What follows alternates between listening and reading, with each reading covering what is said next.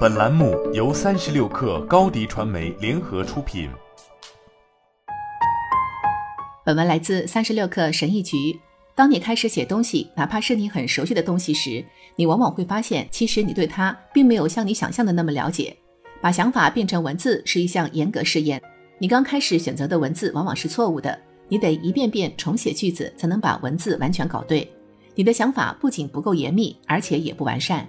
一般在一篇论文里面，有一半想法都是你在写作的时候才想到的。确实，这就是我要写下来的原因。但凡发表什么东西，通常都是想什么写什么，先有想法，然后再用文字表达出来。但事实并非如此，经文字表达的想法已经发生了改变，它们不再是你先前想发表的观点了。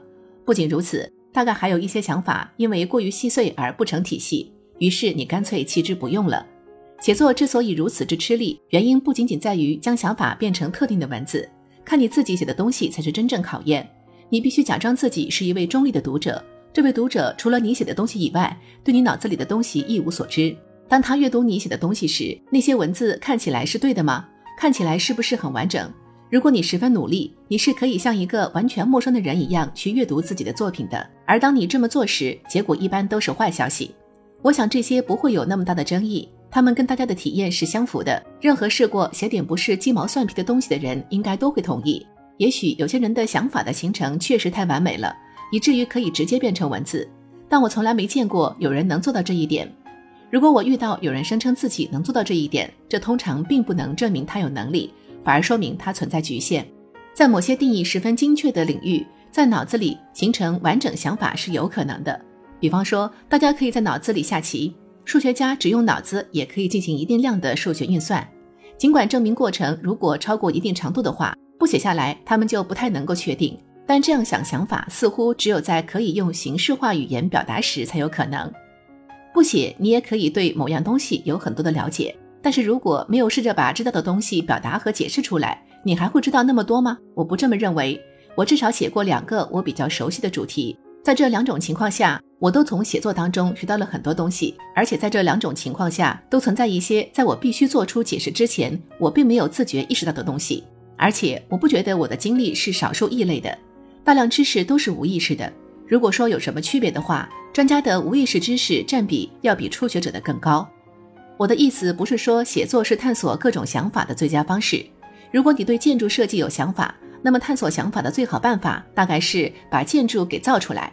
我的意思是，不管能够从用其他方式探索想法当中学到多少，用写的方式去探索依然能让你学到新东西。当然，将想法转化为文字，并不一定就意味着写作。你也可以用老办法说出来。但根据我的经验，写作这种测试方法更严格。你得交付一段单一的、优化的文字序列。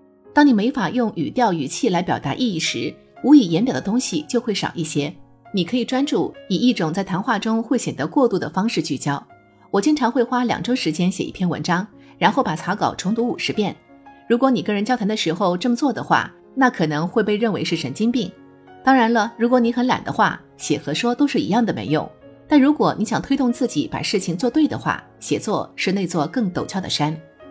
为什么我要用这么长的篇幅去说明一个看起来明摆着的观点？因为这会引出另一个很多人会感到震惊的看法。如果把想法写下来总是能让想法更准确、更完整的话，那么关于一个主题，如果一个人还没有写过的话，就不能说他已经完全形成了想法。一个从不写作的人，对任何重要的东西都没有完全成型的想法。把想法变成文字，当然不能保证想法是对的，还差得远呢。不过，这虽然不是充分条件，但却是必要条件。好了，本期节目就是这样，下期节目我们不见不散。